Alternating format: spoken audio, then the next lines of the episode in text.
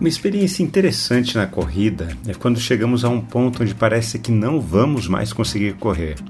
Por exemplo, estabelecemos que vamos correr 5 quilômetros, mas no terceiro quilômetro sentimos que o fôlego vai diminuindo. Sabemos que conseguimos chegar até o fim, mas no meio do caminho começamos a nos perguntar se realmente conseguiremos. Vamos caminhar juntos? Uma das bagunças promovidas pelo pecado em nossas vidas tem a ver com as contradições que passam a fazer parte do ser humano. Ao mesmo tempo em que somos pessoas que querem fazer o bem, somos pessoas que acabam fazendo mal. Ao mesmo tempo em que amamos, odiamos.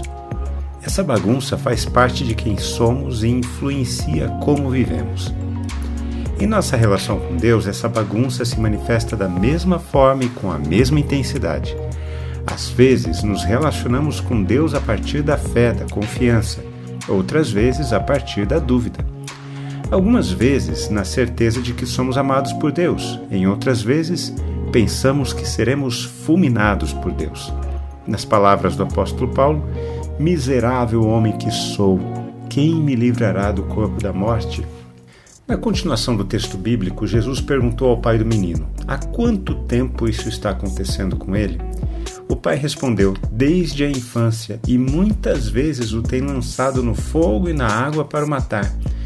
Mas se o Senhor pode fazer alguma coisa, tenha compaixão de nós e ajude-nos.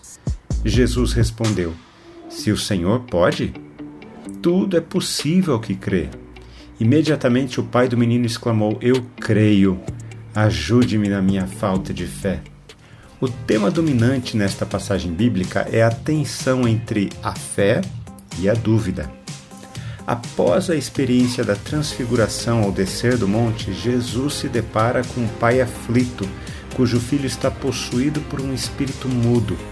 A resposta inicial de Jesus ao ouvir sobre a condição do menino expressa o seu desapontamento com a falta de fé. Ó oh, geração incrédula, até quando estarei com vocês? O pai do menino também faz parte da geração incrédula.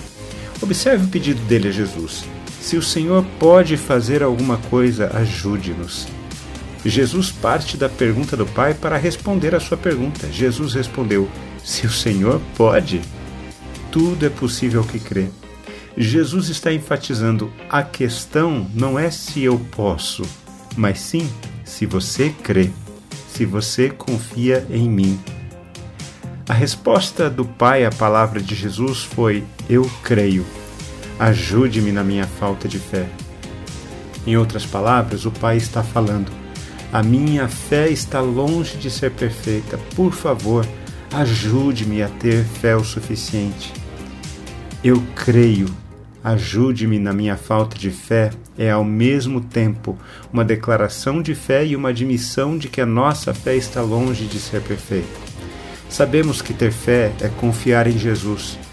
Nossa fé será perfeita se ela estiver baseada não no que podemos fazer, mas naquilo que apenas Jesus pode fazer. Quando refletimos na palavra de Deus, precisamos responder a ela. Eu quero orar por mim e por você. Querido Pai, em muitos momentos da nossa vida não sabemos o que fazer. Nesses momentos, a nossa fé é pequena. Ao mesmo tempo em que confiamos no Senhor, nós duvidamos. Ajuda-nos em nossa falta de fé. Ajuda-nos a nos basearmos apenas em Ti. Em nome de Jesus. Amém. Que você tenha um dia excelente na presença de Jesus, meu irmão e minha irmã. Nos falamos em nosso próximo encontro, está bem? Até lá!